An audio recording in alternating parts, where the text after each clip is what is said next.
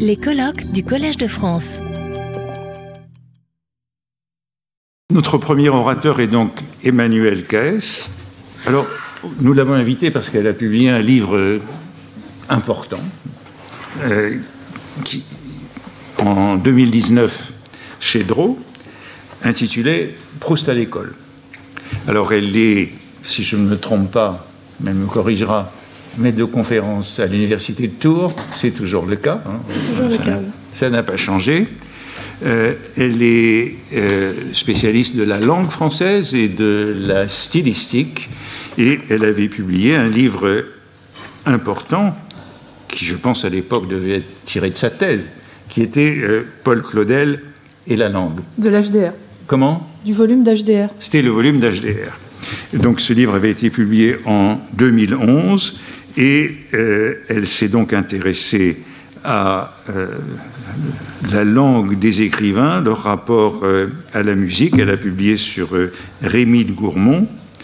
Et puis, elle s'est intéressée à cette question de l'écrivain et de l'école. Donc, un livre collectif publié en 2017, L'écrivain et son école, je t'aime, moi non plus. Et puis, ce, livre imposant sur Proust à l'école avec beaucoup d'éléments nouveaux. Alors, si nous l'avons invitée alors qu'elle a déjà publié un livre sur Proust à l'école, c'est parce que depuis la publication de ce livre, il y a des... Un nouveau corpus de Il y a un nouveau corpus. Il y a un nouveau corpus, euh, vous le savez, qui a été publié notamment par euh, Luc Fraisse. Luc Fraisse dans euh, la collection des classiques Garnier à l'automne 2022. Hein, ça fait partie de cette moisson de nouvelles publications très abondantes sur Proust, favorisée par les années 2021 et 2022. Et donc euh, la question que nous lui avons posée, c'est euh, au fond mise à jour de euh, son livre à partir de ce corpus nouveau de publications sur Proust. Vous avez la parole. Euh, alors, les, études sur Proust ont souvent exclu l'école hein, de sa formation littéraire et contesté son impact sur la naissance de sa vocation et sur son devenir écrivain. L'ensemble des 20 travaux scolaires récemment publiés aux éditions Garnier, qui complètent les 13 compositions figurant désormais dans les Juvénilia de la Nouvelle Pléiade, montre que l'expérience scolaire fut en réalité décisive. Cette action de l'école sur la vocation de Proust ne peut être dissociée de certaines données socio-historiques L'écrivain appartient à une époque où, pour reprendre les mots de Barès dans Les Déracinés, tous les jeunes Français dans les lycées sont dressés pour faire des hommes de lettres parisiens. Lorsqu'ils évoquent le lycée de la rue du Havre, Daniel Alévi, Robert Dreyfus ou Fernand Gregg insistent sur leur obsession adolescente de la littérature et du style. À cela, une principale raison, la position éminente de l'enseignement rhétorique, puis littéraire à partir de 1880, dans le système éducatif, et un discours institutionnel qui sacralise la littérature. Parmi toutes les activités humaines, elle est investie d'une puissance sacrée, à partir de laquelle se fonde la réflexion de l'homme sur lui-même et sur son rapport au monde, ce qui, euh, notons-le, pourrait aussi définir l'objet de l'enseignement philosophique. Les neuf compositions françaises et les sept copies de philosophie publiées par Luc Fraisse dans De l'écolier à l'écrivain montrent comment un projet littéraire se construit, s'affirme et déjà cherche à se faire reconnaître dans ses premiers textes que sont les devoirs. C'est dire que le jeune Proust fait de l'écrit scolaire, littérature et philosophie le lieu d'une réflexivité favorisé par ce qu'il décrit comme une disposition précoce à s'observer soi-même, à saisir, je cite, le fond de sa pensée. Il y inscrit sa vocation littéraire, réfléchit au processus créateur et anticipe la question de la reconnaissance de l'activité d'écriture. Dans la limite du temps euh, qui m'est imparti, et parce que euh, les exercices de philosophie et de littérature euh, relèvent d'histoires différentes et présentent des normes spécifiques, je traiterai séparément donc ces deux corpus, en m'attachant d'abord à la dissertation de français comme espace d'affirmation d'un ethos de critique littéraire puis, à partir de quelques travaux de philosophie, euh, j'essaierai de mettre en lumière dans la texture même de l'écrit scolaire l'interaction de la réflexion philosophique qui est centrée euh, programme oblige sur la psychologie et des manifestations euh, de la vocation littéraire proustienne. les dissertations françaises, donc, ou l'émergence d'un ethos de critique, dès l'origine, la création littéraire est chez Proust indissociable du geste critique. Dans Jean Santeuil, le jeune héros préfère à la lecture des pièces de Molière celle des articles du critique dramatique Jean-Jacques Weiss. Le plaisir de la lecture des critiques est celui de la reconnaissance. Dans les remarques subtiles de Weiss, Jean reconnaissait avec joie des remarques qu'il avait faites tout seul, au soleil, dans les allées du jardin ou les jours de pluie dans sa chambre. Ce réflexe critique et méta-littéraire se fait jour dès les premiers travaux scolaires, par exemple dans une narration de quatrième intitulée Un accident, dans ce qu'on pourrait appeler une intervention d'auteur, qui suspend le récit pour commenter le processus du choix stylistique, l'écolier de 13 ans, qui se décrit comme un amateur, ironise sur le lexique physiologique des naturalistes qu'il oppose au poncif du romanesque. Donc c'est la citation 1. Elle lui cria d'une voix fraîche, qui, pour un naturaliste, eût été le son de l'air se brisant contre les cordes vocales, et pour un romancier, un chant de rossignol, moi qui ne suis ni romancier ni naturaliste, simplement amateur, c'était une jolie voix possible de charmer tout le monde, excepté moi. Après 1880, une mutation s'opère dans les exercices de français, l'amplification à partir d'un canevas, procédure rhétorique de composition, de narration, de tableau, fondée sur l'imitation, cède la place à la dissertation. Discours second, d'interprétation et d'appréciation des textes, euh, elle constitue l'exercice critique par excellence. Je m'attacherai dans cette perspective donc à deux euh, compositions récemment publiées. L'absurde est au commencement des arts et Tacite, jugé par Racine, Bossuet et Fénelon. Alors, la première euh, est sous-titrée Devoir français et présente un sujet totalement atypique, l'absurde. Euh, et en tout cas présente aussi une dimension autoréflexive manifeste. L'aspirant écrivain, au moment de l'éclosion de sa vocation, se représente les origines de l'art. Après deux courts apologues qui mettent en scène un laboureur et un potier, donc il déduit de ces récits la proposition l'absurde est au commencement des arts. Il fait sienne la doctrine de l'art pour l'art. Il décline avec une certaine emphase l'antagonisme de l'utile, du raisonnable et de la vie pratique, qu'il oppose à la beauté désintéressée et à la grandeur absurde et sublime de l'art. D'abord dans la vie de l'auteur, donc il s'inclut dans la communauté des poètes qui renoncent à une vie avantageuse et utilitaire, puis du point de vue des personnages, avec des exemples empruntés au théâtre classique, euh, dont les plus admirables héros, dit-il, sont non seulement des êtres absurdes, mais encore des citoyens désobéissants ou des parents impossibles à fréquenter, Antigone, Polyeucte et Rodrigue, dont la conduite est sublime mais absurde. Cette notion d'absurde, qui se rattacherait euh, là aussi plutôt au vocabulaire de la philosophie, ne peut être mise en relation ni avec une citation d'écrivain du canon, ni avec un questionnement consacré de l'enseignement littéraire. Le, propos semble sans généalogie. En réalité, sa filiation est à chercher ailleurs qu'à l'école. La composition porte en effet la trace d'un intertexte critique, celui de deux poètes admirés du jeune Proust, Gautier, euh, dont la présence n'a rien de surprenant, puisque euh, Proust, on le sait, a lu avec émerveillement euh, le capitaine Fracasse. Et en décembre 87, il écrit une causerie sur Théophile Gautier, qu'il publie dans une petite revue. Donc Gautier d'une part, et Baudelaire d'autre part. Dans Jean Santeuil, Proust donnera une couleur très baudelairienne à son imaginaire du royaume de l'esprit, enfin de son personnage enfant, un royaume superposé à la terre, mais sans que rien de la terre y pénétrât jamais, que les parfums, la pitié, la corruption, la mélancolie et les chats.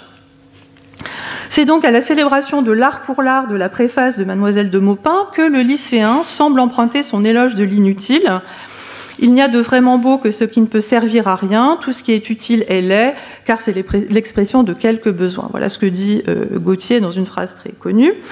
Et euh, euh, Proust illustre donc cet éloge de, de l'inutile par la parabole du potier qui décore une gourde.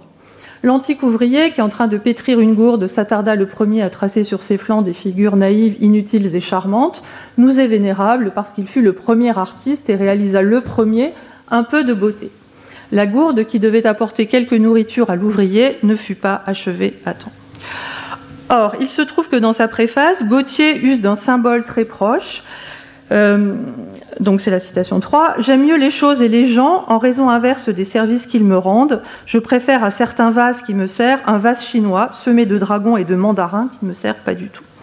Donc la gourde, objet que l'on peut qualifier de réflexif, traversera, on le sait, l'œuvre critique du Proust de la maturité, relayée par euh, son analogon baudelairien, précisément la gourde où je eus malontré le vin du souvenir, intégrée au puissant imaginaire du vase, et elle sera le support d'une méditation sur le mot et son idolâtrie dans ses Amélises.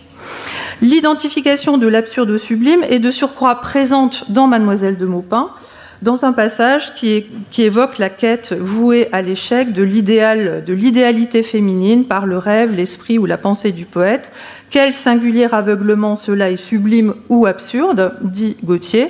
Et cette assimilation sera reprise par Baudelaire dans l'art romantique Volume posthume publié en 1885, donc très peu de temps avant euh, ce devoir, qui est vraisemblablement un devoir de rhétorique ou de fin de seconde. Dans son article sur Gauthier précisément, où euh, Baudelaire dit ceci, le cri du sentiment est toujours absurde, mais il est sublime, parce qu'il est absurde, quia absurdum, ouvrez Théophile Gauthier.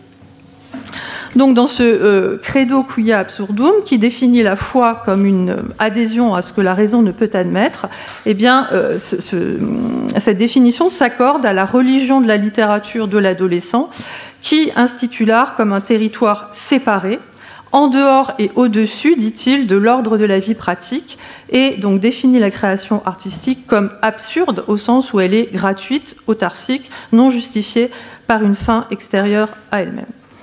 C'est euh, ce même tropisme critique qui travaille la composition euh, euh, tacite jugée par Racine, Bossuet et Fénelon. Soit il s'agit d'un devoir donné par le professeur de rhétorique, soit d'une copie remise à un précepteur, ce qu'indiquerait l'ajout malicieux d'aegri somnia au traditionnel légué quaeso, c'est-à-dire lis, je te prie, c'est songe d'un malade. Et donc, on, imagine peut-être mal Proust ajouter euh, cette, euh, cette, expression d'aegrisomnia euh, dans une copie destinée à, gaucher. Alors, dans cette copie, l'élève détourne les attendus du sujet et transforme le devoir en une réflexion théorique sur la critique, sur la création littéraire et leur rapport. Dès l'introduction, sur un mode à la fois très sentencieux et assez transgressif, il récuse l'opposition traditionnelle du critique et de l'écrivain pour célébrer la critique de créateur. Quand le critique est un écrivain de valeur, la critique nous fait mieux encore l'histoire de l'esprit qui juge que l'histoire de l'esprit jugé. Cette formule, l'histoire de l'esprit, indique clairement que la figure en laquelle se lit pour l'élève critique et création c'est euh, Sainte-Beuve, et euh, il s'en souviendra dans la méthode Sainte-Beuve, puisqu'il évoquera euh, l'histoire naturelle des esprits hein, comme objet de la critique beuvienne. Alors, la première partie de ce devoir, donc, elle est consacrée à Racine. Et cette, cette, partie devait aboutir au jugement de la préface de Britannicus, Tacite est le plus grand peintre de l'Antiquité. Cette partie, elle est vidée de sa substance au profit d'une réflexion très prolixe sur l'alliance dans l'art d'écrire de ce que Proust appelle l'esprit critique ou plutôt philosophique et de l'imagination poétique, qui réfracte la double vocation proustienne en train de se dessiner. Donc c'est euh, la citation numéro 5.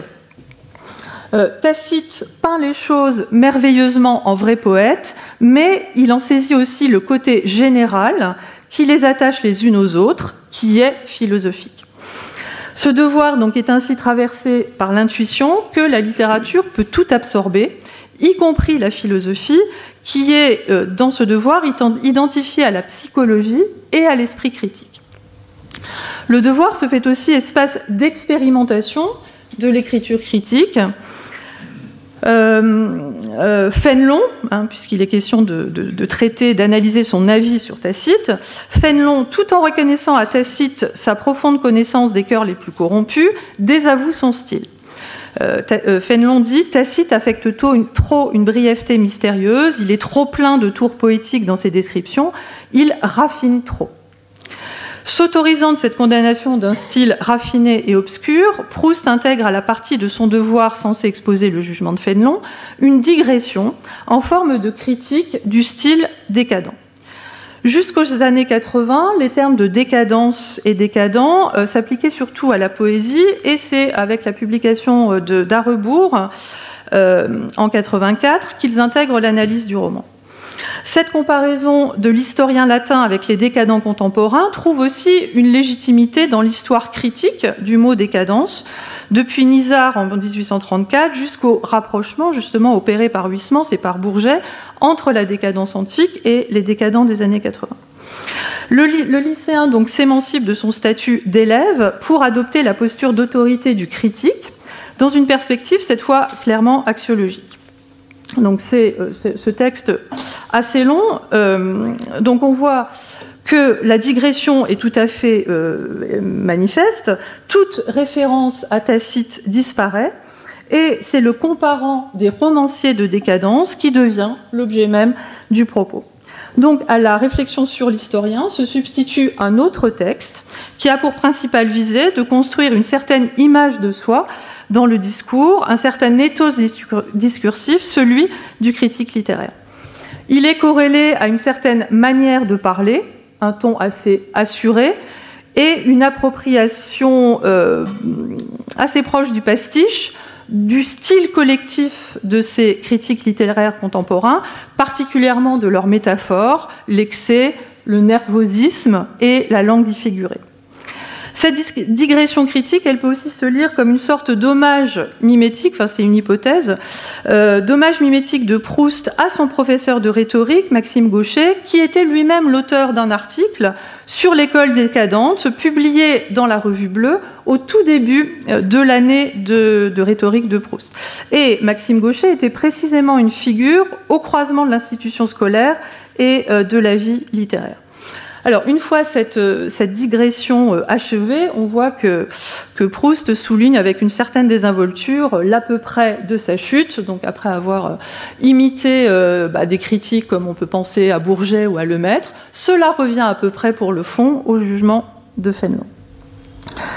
La dissertation sur Tacite donc manifeste un dont, dont on ne peut pas évidemment dire euh, qu'il résulterait du positionnement de l'élève dans le champ littéraire, puisqu'il n'en fait pas encore partie, mais qui en tout cas mime, simule en l'anticipant euh, celui du critique littéraire. Quant à la dissertation sur l'absurde, elle livre ce qu'on pourrait appeler la dimension idéologique de cet ethos, contre l'utile, contre le pratique. L'élève donc célèbre l'autonomie et le désintéressement de l'art. Alors ce terme d'art euh, est très insistant dans ces deux copies. On relève impression d'art, bon, qui a quand même des connotations très symbolistes, euh, commencement des arts, l'œuvre d'art, le cerveau excessif de l'artiste. Et il me semble que ce terme d'art est le marqueur de la présence de la littérature contemporaine dans l'écrit scolaire, comme il l'est dans sa lettre à Robert Dreyfus, donc que j'ai indiqué ici, c'est la citation 7. Ce que nous avons de commun avec quelques autres, c'est que nous connaissons un peu la littérature d'aujourd'hui et que nous l'aimons, que nous avons d'autres façons d'entendre l'art. Euh, voilà, doté d'une majuscule, on le voit très, euh, très fin de siècle. Alors j'en viens maintenant à la question des dissertations de philosophie. Euh, dans une partie que j'ai intégrée, euh, deux dissertations de philosophie ou les pouvoirs de la fiction. Euh, la philosophie, elle est intégrée à l'univers des croyances du jeune héros de la recherche, et elle est d'abord décrite comme l'objet de son désir et comme une composante tout à fait majeure de son imaginaire de l'écrivain. Imaginaire de l'écrivain qui emprunte au monde scolaire et à ses divisions, euh, le héros de la recherche reconnaît par exemple que la philosophie de Bergotte le rendait impatient d'arriver à l'âge où il entrerait au collège dans la classe, la classe appelée philosophie. Déjà dans Jean Santeuil, Jean, sans pouvoir bien s'imaginer ce que serait cette classe de philosophie, cédait pourtant des phrases de Renan, de Barès, pour en imaginer la douceur désenchantée. Donc on voit que cet imaginaire est perméable au discours institutionnel qui fait de la philosophie le sommet de la hiérarchie des connaissances, la discipline du couronnement. Dans euh, son devoir de seconde, Les nuages, euh, l'élève de 15 ans associait déjà les deux disciplines. Le passage rapide des nuages plonge notre âme au plus profond des méditations philosophiques. Et dans le devoir sur Tacite, on a, on a vu que Proust s'interrogeait sur le processus créateur combinaison donc chez les plus grands de l'imagination poétique et de l'esprit philosophique. Alors, je m'attacherai principalement à deux compositions, mais je n'aurai peut-être pas euh, le temps. Donc, euh, une composition intitulée Le rêve, euh, sans annotation marginale de, Darlu, mais pourvue d'observation globale et notée 3 ou 4, et réfutation de la théorie cartésienne de l'automatisme des bêtes, euh, notez 1 sur 20, qualifié de nul et de très mal fait. Donc je, vous ai mis les, annotations globales en, tête de devoir de, euh, Darlu, qui sont vraiment euh, assassines. et donc je m'attacherai peut-être moins au contenu de la réflexion philosophique de Proust qu'à la forme imposée par l'institution scolaire dans laquelle elle se déploie, qui est la dissertation. Puisque l'exercice apprend aux lycéens à présenter les doctrines philosophiques transmises par le professeur comme leur pensée personnelle, euh, il, s'agit de déplacer la question de comment Proust pense-t-il vers la question comment Proust disserte-t-il. Alors, quels sont les attendus de l'institution scolaire en termes de style philosophique? Alors, je suis allée voir les, manuels de, méthodologie de la dissertation un de 1872, l'autre de 1890, donc euh, la classe de philosophie de Proust se situant à peu près euh, au milieu.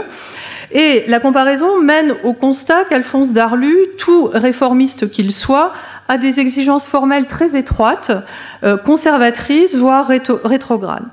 En 1872, dans son chapitre du style philosophique, Charles Bénard, dans son manuel, qui doit s'appeler Question de philosophie, indique que la qualité suprême, générale et absolue de la diction philosophique est la clarté.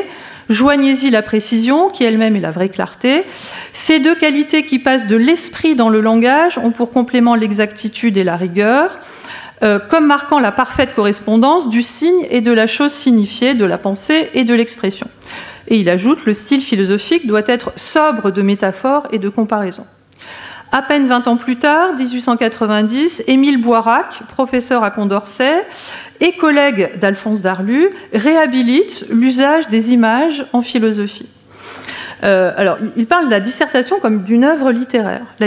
Peut-être la dissertation ne doit-elle pas se contenter de la clarté logique, sensible à la seule raison, mais comme toute œuvre littéraire, doit-elle prétendre aussi à cette clarté esthétique, sensible à l'imagination, qui transforme les idées en images et les fait mieux comprendre en les faisant voir? La dureté des observations de Darlu, l'absence fréquente de toute remarque positive, les notes très faibles, hein, puisqu'il lui met entre 1 et 4, euh, donnent la mesure de l'écart immense euh, des copies de Proust par rapport aux attendus. Pour Darlu, Proust ne sait pas philosopher. Dans ses remarques, dont le caractère formel est saisissant, le professeur de Condorcet pointe deux défauts majeurs. D'abord, ce qu'il appelle l'informe, euh, qui est à comprendre littéralement comme euh, résultant d'une incapacité euh, à, former de manière régulière des arguments philosophiques. Voilà ce qu'il lui dit. Vous n'avez pas présenté un seul argument d'une manière régulière et correcte. Informe. Vous ne savez pas former un argument. Ensuite, le deuxième grief, c'est celui des débordements de l'imagination littéraire qui viennent parasiter la discursivité philosophique. Alors, euh, ces, poussées littéraires adviennent, d'une part, lorsque euh, le traitement euh, philosophique de la question ennuie l'élève Proust. Il indique par exemple qu'il pourrait traduire en raisonnement philosophique son adhésion à une vérité non démontrable, mais sans le faire. C'est la citation 8, Ne paraît-il point absurde à chacun de nous s'il voit un animal de se dire Cette bête est une machine et n'a point d'âme Cette croyance invincible doit pouvoir se réduire en raisonnement qu'on pourrait opposer à la thèse cartésienne de l'automatisme. Exit la philosophie. On pourrait le faire, mais je ne le ferai pas. Autre expression de cette lassitude, il ne resterait plus qu'à chercher Euh, les raisons qui rendent presque certaine l'hypothèse de l'âme des bêtes, Yaka, Yaka paresseux, sur lequel Darlu ironise, en recompilant simplement cette formule dans la marge, donc il ne resterait plus qu'à. Hein. donc il, répète, il reprend, recopie ce qu'écrit son élève. La littérature surgit d'autre part lorsqu'il y a une sorte d'excès, de débordement, lorsqu'il ce qu'il veut dire n'est pas transposable en discours philosophique, c'est alors la fiction qui prend le relais. Euh, dans euh, cette réfutation de la théorie euh, des animaux-machines, Proust donc affirme contre Descartes que les animaux ont une âme, s'alignant ce faisant sur la position d'Élie Rabier dans son manuel. Ce qui est tout à fait frappant, c'est que Proust place à l'origine de sa réflexion l'inconnaissable, l'obscur. L'âme des bêtes est obscure. De cette âme, si elle existe, nous ne connaîtrons jamais la présence. Descartes, déplore le lycéen, a supprimé du monde toutes ces forces cachées qu'on imaginait. Nous sommes séparés des bêtes par une infranchissable barrière, la barrière du moi. Barrière que l'élève se propose précisément de franchir dans ses bouffées littéraires. Elle coïncide avec euh, le surgissement de la fiction, qu'on entendra avec Genette comme un énoncé qui suspend la valeur de vérité et qui s'extrait du champ ordinaire d'exercice du langage marqué par les soucis de vérité et de persuasion. Nous retiendrons euh, comme indice linguistique de la fiction l'utilisation de la troisième personne, des temps du passé et la description de l'intériorité d'un personnage. À la chaîne de raisonnement propre à la discursivité philosophique, l'élève substitue ponctuellement la mise en récit, il use de l'imparfait et du passé simple, que Darlu corrige systématiquement. Il remplace tous les imparfaits et les passés simples, soit par des présents, euh, soit par des passés composés. Donc l'élève met en intrigue l'histoire de la croyance des hommes en l'âme des bêtes, c'est euh, la citation 10, euh, à un certain moment, ne mirent-ils pas en doute euh, tous ces dieux, toutes ces âmes dont ils avaient peuplé le ciel et la terre? Ce doute fut suivi d'une observation plus libre des choses de la nature. Enfin, Descartes arriva. Une autre dissertation de Condorcet que j'ai peu exploité, intitulé Descartes et la mécanique rationnelle, voit surgir au beau milieu de considérations abstraites sur le déterminisme mécaniste un court récit très exalté, mettant en scène la liberté de l'homme chassé du monde, dans une sorte d'allégorie euh, qui se voudrait compatible avec l'abstraction du discours philosophique. C'est la citation 11. Euh, cet embryon de roman est immédiatement disqualifié par Darlu, d'un seul point de vue stylistique. Voilà, la notation de Darlu, je ne l'ai pas indiqué. Disparate de style, tout à fait choquante. Et dans ce devoir, euh, la fictionnalisation s'empare même de l'histoire de la philosophie. Darlu lui dit à un moment N'inventez pas en histoire de la philosophie, vous avez l'air de vous moquer du lecteur.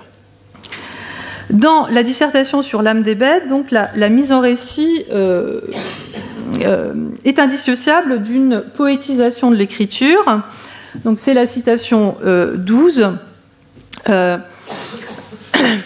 cette, idée de l'âme des bêtes nous vient, euh, dit Proust, d'ancêtres très lointains, d'ancêtres très lointains qui, au premier jour de la race humaine, plein de frissons en face du mystérieux univers, supposaient à tout ce qu'ils voyaient, à tout ce qu'ils entendaient, craignaient, aimaient, à la rouge aurore, aux tempêtes hurleuses, aux quotidiennes rosées bienfaisantes, aux loups sanglants, une âme, une activité pareille à cette activité qu'ils exerçaient éperdument sur toute chose.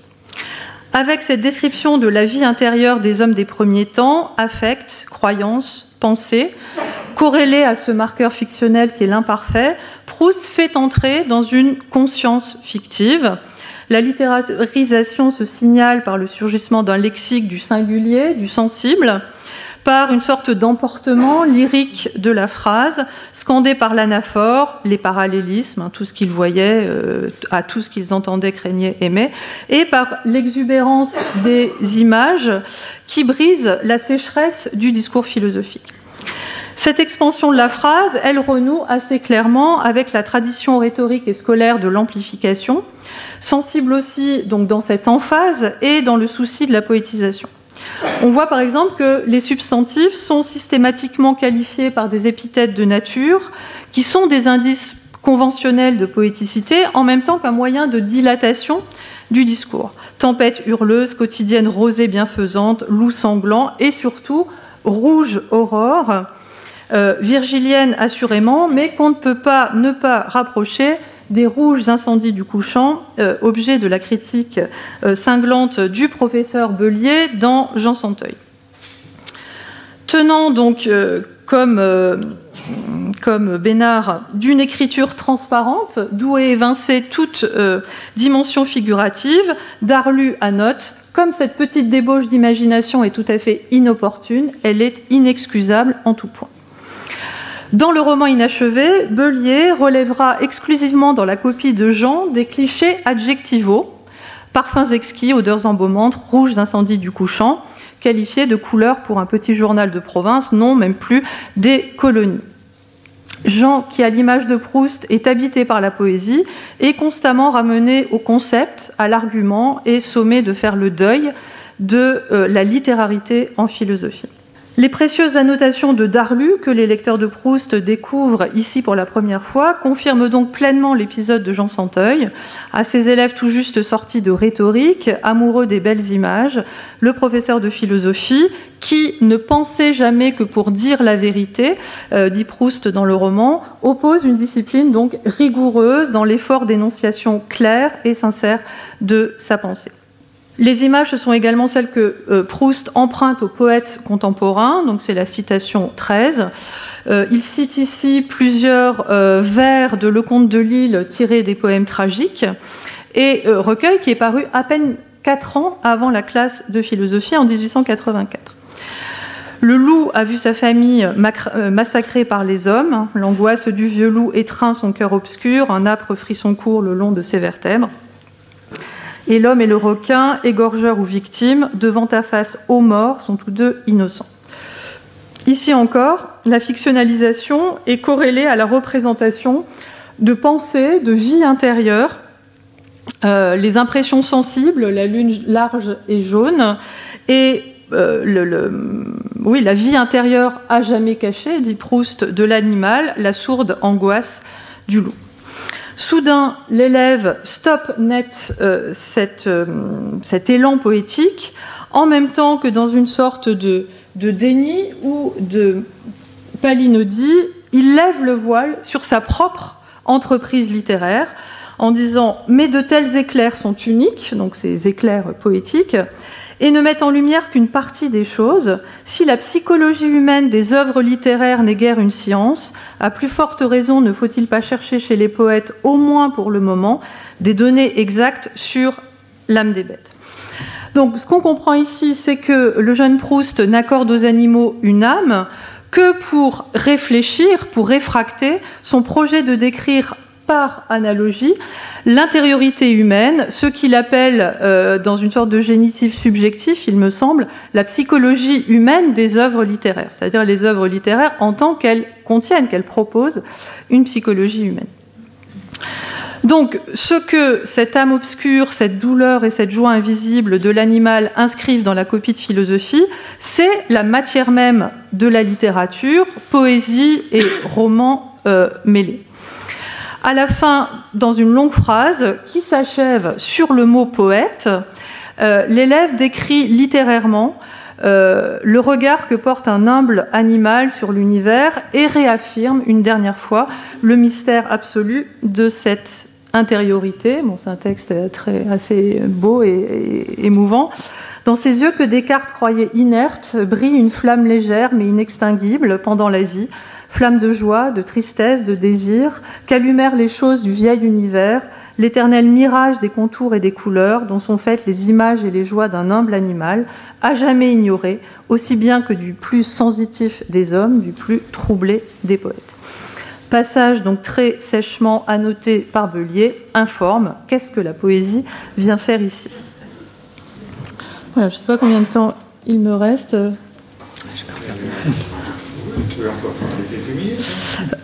Alors, je voulais parler d'une deuxième euh, dissertation qui est intitulée Le rêve, dissertation de philosophie, dans laquelle Proust adopte cette fois, euh, peut-être un peu, un douché par les notes euh, très basse, euh, les formes plus, plus attendues du discours philosophique, donc l'usage du nous et du présent.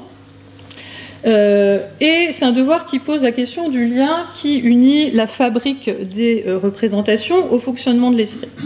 Et contrairement à ce qu'affirme Darlu donc dans ses observations assassines, à nouveau, cette dissertation, parce qu'elle est travaillée par l'interrogation d'où vient la pensée, quelle est la nature des processus mentaux, relève d'une démarche qui est authentiquement philosophique. C'est à nouveau l'obscur que Proust place à la source de sa réflexion, vie bien obscure mais d'autant plus douce euh, du rêve, syntagme donc qui est euh, mise en relief par euh, cette forme tout à fait atypique de la phrase nominale. À l'instar de la vie intérieure du chien et du loup, le rêve s'impose aussi comme un univers fictionnel où tout est possible, un monde secondaire qui n'est pas pensable indépendamment d'un premier monde. Nos rêves sont comme une seconde vie parallèle à la première et dont le cours plus incertain coïnciderait avec ses intermittences. Euh, il cite ici, tout à fait euh, explicitement, la première phrase d'Aurélia de euh, Gérard de Nerval Le rêve est une seconde vie. On y rencontre en effet des personnes qui ont appartenu au premier monde. Nos rêves sont la terre d'asile des morts que nous pleurons de nos désirs les moins réalisables. Cette dissertation présente elle aussi un tour réflexif en ce qu'elle est travaillée par une interrogation sur la fiction et sur la narration. Progressivement, le, le, métalangage de l'art, de la littérature envahit le devoir, avec d'abord le vocabulaire de la peinture qui assimile le monde du rêve à un tableau. L'élève évoque les peintures et les tableaux de nos rêves, la vivacité de leurs couleurs, la fermeté de leurs dessins. Puis vient celui du théâtre et de la scène. Ah, je crois pas. Euh, euh, le théâtre et la scène avec euh, cette phrase Nous assistons à un spectacle avec la référence à l'entrée et à la sortie des personnages. Dans le rêve, les personnages surgissent et s'évanouissent. Nous ne saurions pas plus assigner une cause à leur sortie qu'à leur entrée. Comme si l'impératif de vraisemblance du théâtre classique était la mesure de l'incohérence logique du rêve. Les personnes qui peuplent les rêves deviennent rapidement les personnages, terme que Proust emploiera jusqu'à la fin de sa dissertation. Cet équivoque entre personnage et personne est au cœur de la catharsis, mais elle est aussi une donnée première de la lecture euh, romanesque. Et Proust déploiera donc cette analogie dans la recherche, soulignant dans l'épisode du rêve de Swann le pouvoir créateur inouï du rêve. Et dans son intervention, le narrateur assimile le processus onirique à la création romanesque. Comme certains romanciers, il avait distribué sa personnalité à deux personnages, celui qui faisait le rêve et un qu'il voyait devant lui. Cette inflexion euh, métalittéraire s'explicite avec la reformulation des règles de la poétique d'Aristote. Euh, donc il cite Aristote euh, dans cette dissertation. Les personnages obéissent-ils au moins à cette règle élémentaire de vraisemblance? Édictée par les arts poétiques que chaque, que chaque personnage soit conforme à son caractère, à tout ce que nous savons de lui, qu'il reste identique à soi-même le fonctionnement du rêve contredit le principe aristotélicien, puisque les personnages n'y sont pas identiques à eux-mêmes. Les méchants y sont, comme par enchantement, infiniment aimables et doux. Observant que dans le rêve, le faisceau des effets et des causes est totalement délié, le jeune Proust impute cette discontinuité à l'absence du travail unificateur de la mémoire, dans une réflexion promise à un grand avenir romanesque, si nous assistons sans nous en étonner à un spectacle si incohérent, c'est que notre mémoire n'est plus là pour mettre la continuité dans les choses. Et Proust se souviendra de, cette obscurité douce euh, dans l'évocation non pas du rêve, mais des états intermédiaires entre veille et sommeil. Dans le premier paragraphe de la recherche, j'étais bien étonnée de trouver autour de moi une obscurité douce et reposante pour mes yeux, mais peut-être plus encore pour mon esprit, à qui elle apparaissait comme une chose sans cause, incompréhensible, comme une chose vraiment obscure. Voilà, donc je conclus euh, rapidement. Euh, il me semble qu'il y a deux points à retenir. D'une part, euh, le projet littéraire proustien se représente, se réfracte dans les devoirs de français comme dans ceux de philosophie, mais il me semble que cette réflexivité n'est pas du même ordre. Dans les premiers, la réfraction de sa vocation, elle se lie étroitement à une situation historique de la littérature, à ses acteurs, les écrivains et les critiques, à ses valeurs, à son langage, euh, euh, bref, au, monde des lettres, euh, monde dans lequel Proust se projette par la construction dans et par l'écriture d'un ethos de critique. Par contraste, dans les devoirs de philosophie, la projection de sa vocation congédie la dimension sociale de la littérature. Elle est vraiment centrée sur l'intériorité et sur une observation du moi euh, que euh, le lycéen conçoit comme consubstantielle à la philosophie qui, euh, dit-il, dès les premières lignes de son devoir de licence sur Socrate, il dit tout de suite, la philosophie permet de se regarder penser. Lorsqu'il abandonne le régime abstrait du discours, Proust ouvre sa dissertation à des mondes fictionnels par la mise en récit, la métaphore et surtout cette plongée dans l'intériorité d'entités, de personnages. La dissertation sur l'automatisme des bêtes est remplie de petits romans de l'intériorité. Euh, et donc, oui, cette, transcription de la vie intérieure, l'exposition de ce qu'il y a de plus secret, est au fondement même euh, du, du, roman, proustien et, du roman moderne. En tant qu'univers imaginaire dans lequel le sujet euh, s'immerge, sans croire pour autant qu'il s'agit de l'univers réel, le rêve pose aussi à sa manière la question littéraire de la fiction et du récit. Il apparaît donc que les deux formes de la vocation proustienne, le roman et la critique, qui se prolongeront avec les deux côtés de la recherche, son versant romanesque et son versant théorique euh, philosophique, ne se manifestent pas là où on les attend, elles se croisent même dans une sorte d'échange des places attendues.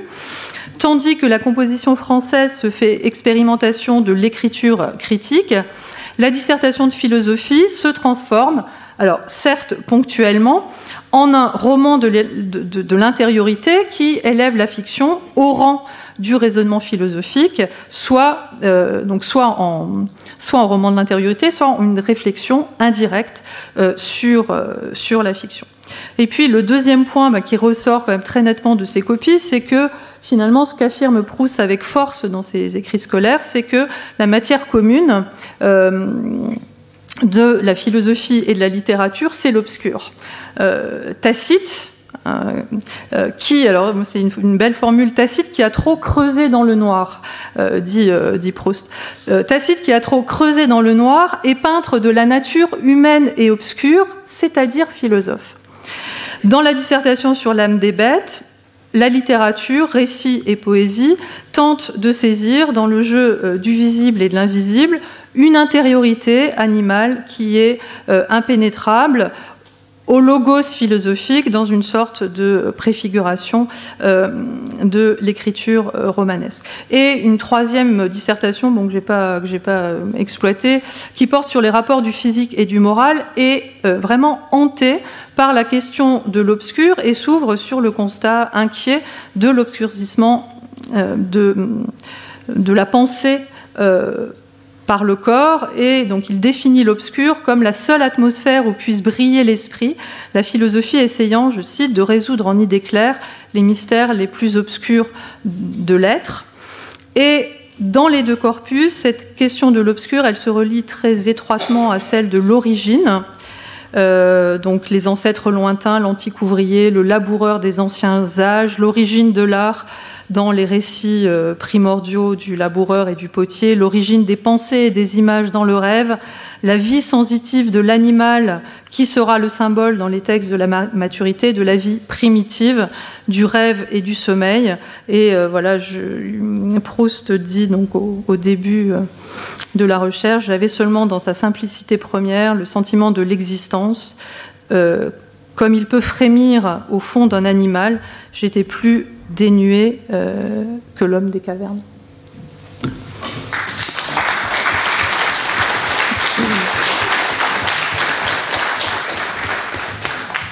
Merci beaucoup, c'est tout à fait intéressant. Il y avait donc beaucoup à dire à ah, partir de ce nouveau corpus.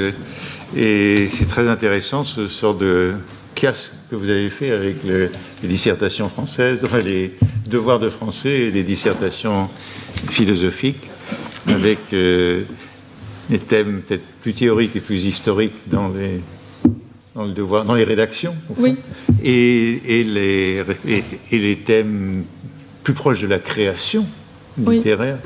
Alors évidemment, les, les na- les annotations de Darlu sont très sévères et Il n'y a intéressantes. pas une, euh, il n'y a pas une Il n'y annotation. a pas un éloge, alors c'est très intéressant de connaître cela maintenant, à cause de, évidemment du, du- du rôle de Darlu dans, la- dans Oui. attribué à Darlu jusqu'à aujourd'hui par euh, tous les Proustiens. Donc de voir cette sévérité et cette euh, absence de reconnaissance. Mm. de- mais, euh, mais Darlu est probablement plus sévère que, que ne le seraient d'autres philosophes contemporains, plus intéressés aux rêves ou, à l'obscurité. Euh, Il est, prof de, il est le prof de philo. Quoi. Oui. Alors, moi, d'après ce que j'ai pu lire de l'ouvrage de, de Luc Fraisse sur euh, l'éclectisme Oui. philosophique et surtout de ce que Luc Fraisse rapporte des notes de cours euh, de- de- d'élèves qui étaient en classe de philo avant Proust et après Proust, Darlu, euh, enfin, le- le- les- les- la, sténographie des cours de Darlu le montre en fait beaucoup plus, euh, beaucoup plus ouvert sur la littérature que ne Oui. laissent penser, ne euh, penser les annotations, beaucoup plus ouvert sur la question de l'inconscient.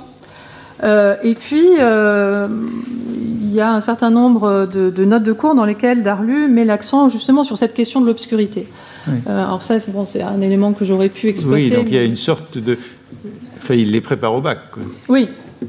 Oui, mais ces notes de cours sont quand même des notes de, de- de cours de philosophie qui est l'année antérieure au baccalauréat. Donc Oui. là aussi, il y a une sorte de, Oui. de hiatus, de contraste entre cette sévérité et cette manière de penser la, littéra- la littérature et la philosophie comme, comme deux blocs, enfin de disciplines qui n'ont strictement rien à voir, et, euh, et- et ce qu'on sait par ailleurs du contenu de, de ces de cours. son enseignement. Retrouvez tous les contenus du Collège de France sur www.colège-2-france.fr.